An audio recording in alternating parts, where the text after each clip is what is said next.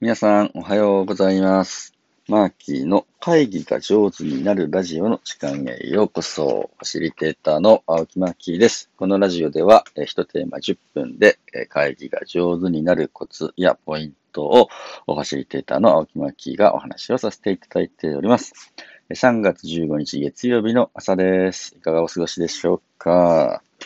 僕は昨日日曜日でね、えーお休みだったので、えー映画を見てきました。はい、あの、例のあれです。例のあれと言いましょうか。息子と二人でね、えー映画館行ったんですけれど、新エヴァンゲリオンっていうね、まあ、エヴァンゲリオンという、もう二十何年、えー続いてきた作品の大演談と言いましょうか。まあ、一つのね、えーファイナルみたいなやつですね。これを見てきました。むちゃくちゃ面白かったですね。いやー、すごい作品だな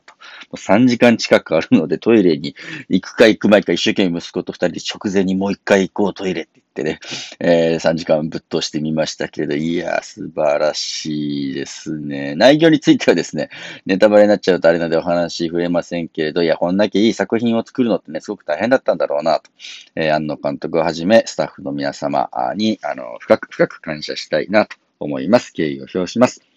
えー一つの作品作るのでもね、あのー会議、話し合いというのをするわけです。えおそらくですね、えーまあこういう映画とかアニメを作る人たちって独特のね、会議法とかやってんじゃないのかなと思ってね、今度そのあたりも、うーん、ちょっとね、研究してみたいなと思っていて、どんな風に、あの、京アニとかね、あの、さんとかジブリの人たちはね、会議して、話し合いをして、えー、アニメ作ってんのかなと。こういうふうなこと、すごい興味ありますね。はい。あのー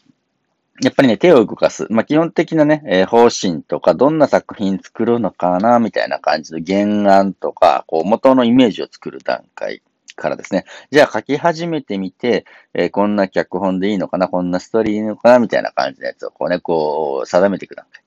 で、もういざもう一枚一枚の、ね、え絵を描いていくぞっていう風にしてこうやっていく段階。で、出来上がったものを見て、どうすっかね、これどう修正できるかね、みたいな感じのところをこうね、あの、なんていうの、削っていくと言いましょうか。最後、ヤスリをかけていって、磨きをかけていく段階。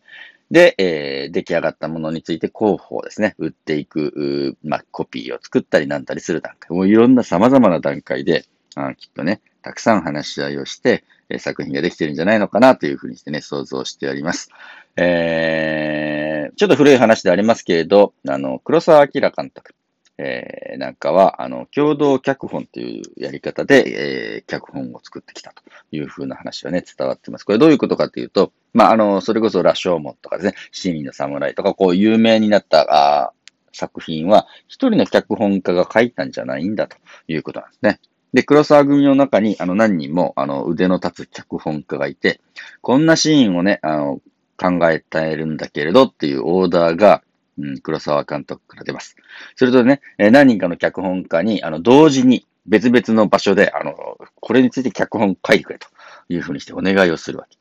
すると A さん、B さん、C さん、D さん、いろんな、あーね、脚本家が、いや、私だったらこういう風にして映画にすると。こういう脚本にすると、それぞれ持ってくるんだよね。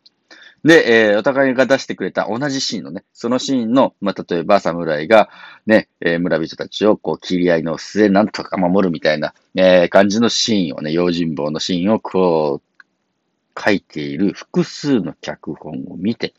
戦い合わせて、つばぜり合いをまさにそこでして、で、えーよし、これにしようと。こういう風にして、あの、抜きんでたものを本当に映画化していくという風な作り方をしていたそうです。これはですね、橋本、あの、橋本忍さんという、まあ、あの、黒沢監督と長く一緒に、えー映画を作ってきた脚本家の方の、本で、私と黒沢明、複眼の映像というね、文春文庫から出ている、10年前に出てるね、本ではありますけれど、この本に書かれていると。で、えーまあ様々ですね、つばぜり合いの様子がここに残ってるわけですけど、こういう話を聞くと、いやー、やっぱり、やっぱりいい作品というのは、あの、いい話し合いから生まれているんじゃないのかなというところを感じ取られて、会議ファシリテーターの僕としてもすごく、うん、学びたいなというふうな気持ちになります。いい作品を見ると、これって本当にどうやって作ってきたんだろうっていうのはね、すごく気になるところであります。ちなみにエヴァンゲリオンの劇中の中のね、会議のシーンとか話し合いのシーンっていうのも、まあ、あるわけです。これね、え何回か前、え、初めの頃の放送かな。で、会議はその組織の文化を表すと、えいうふうなね、えー、話があったと思いますけれど、そのエヴァンゲリオンの中に出てくるネルフっていうね、まあ、あの、エヴァンゲリオンを持っている組織なんかは基本的にトップダウンなわけです。はい。あの、怒り指令っていうね、あの、まあ、トップダウン、トップの命令を出す指令の方がいて、えー、その方が、やれとかですね、えー、初号機を出せとかって言うわけですね。で、えー、周りの現場はもうそれ、司令官が言ったらさ、はいって言ってこうやらざるを得ない。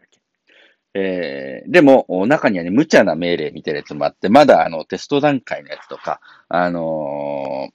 ー、なんていうの？あの、うまくチェックできてない、あの、実用化する前の段階のやつをいきなり実践で使えみたいなことをね、えー、言ったりするわけです。で、えー、怒り指令が、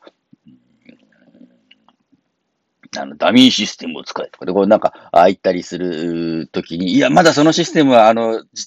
ストできません、できてません、みたいな、危険です、みたいな感じでね、周りのスタッフは反発をある種するんだけど、いいからやれ、みたいな感じで、こうやらせるみたいなシーンが、うわ、やっぱりトップダウンの組織だ、みたいな感じでね、えー、思ったりもいたします。それでも、ちゃんと現場のスタッフが、そのね、命令を遂行するにあたっての不安とか、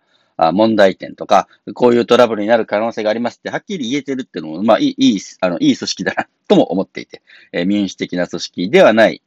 わけなんですけど、トップダウンがはっきりしてる組織なんだけれど、きちんとね、違和感とか、それをするとこういうリスクがありますよっていうのをね、えー、トップに対しても言えるってすごく大事だなと思っています。でそういうのが、ね、完全に何も言えなくなってくると、良い作戦とか良いね、行動っていうのはできないんじゃないのかな